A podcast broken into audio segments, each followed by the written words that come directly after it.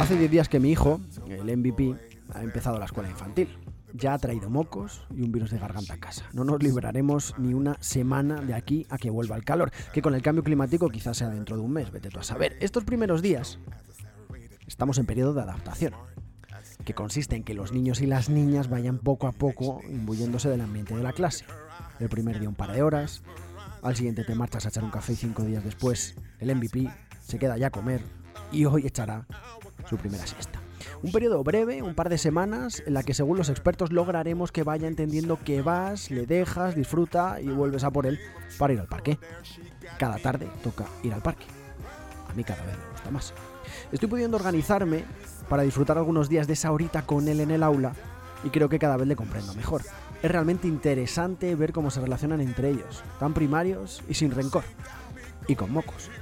Se está gastando mucho papel higiénico en esa escuela. Se les caen y no se dan cuenta. Lo vemos todos menos ellos. Actúan fácil. Cojo una pelota, juego con ella y te la dejo. Y ahora leo un libro y te llamo para que vengas y lo leas después. Eso sí, no te acerques a mi padre porque es mío. No se fijan en si tratan con una niña o con un niño, si tienen el pelo largo o si se le caen los mocos. Les da exactamente igual si su compa de clase es negro, es blanco o es asiático. Acción-reacción. ¿Jugamos y me lo paso bien contigo? Me caes bien. Primarios y sin rencor.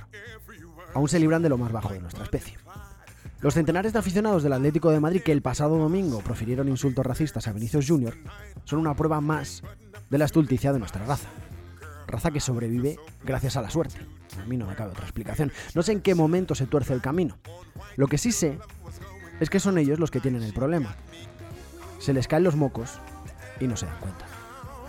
She got me spinning upside down. She got me.